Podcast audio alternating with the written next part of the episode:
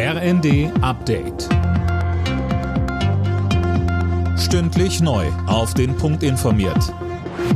Ich bin Fabian Hoffmann. Guten Morgen. Ohne konkrete Beschlüsse ist das Treffen zwischen Bundeskanzler Scholz und den Länderchefinnen und Chefs zu Ende gegangen. Damit bleibt weiter unklar, wie zum Beispiel die Kosten für die Entlastungspakete verteilt werden.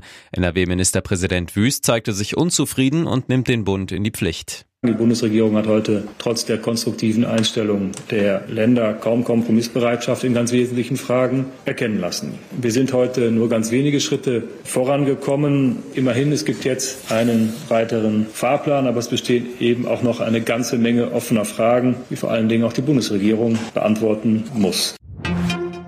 Fluggäste müssen sich morgen bei Eurowings auf Flugausfälle und Einschränkungen einstellen. Die Pilotengewerkschaft Cockpit hat zu einem ganztägigen Streik aufgerufen. Begründet wird das mit gescheiterten Verhandlungen über eine Entlastung der Piloten.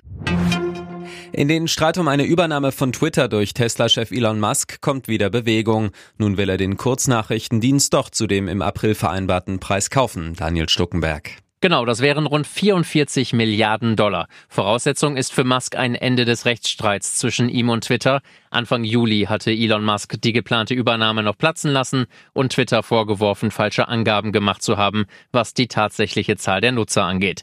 Twitter wies das zurück und reichte Klage ein, um ihn zur Übernahme von Twitter zu zwingen.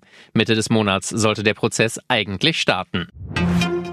Vor dem Münchner Landgericht beginnt heute ein Steuerprozess gegen TV-Koch Alfons Schubeck. Dem 73-Jährigen wird Steuerhinterziehung in Millionenhöhe vorgeworfen. Im Fall einer Verurteilung droht eine Haftstrafe.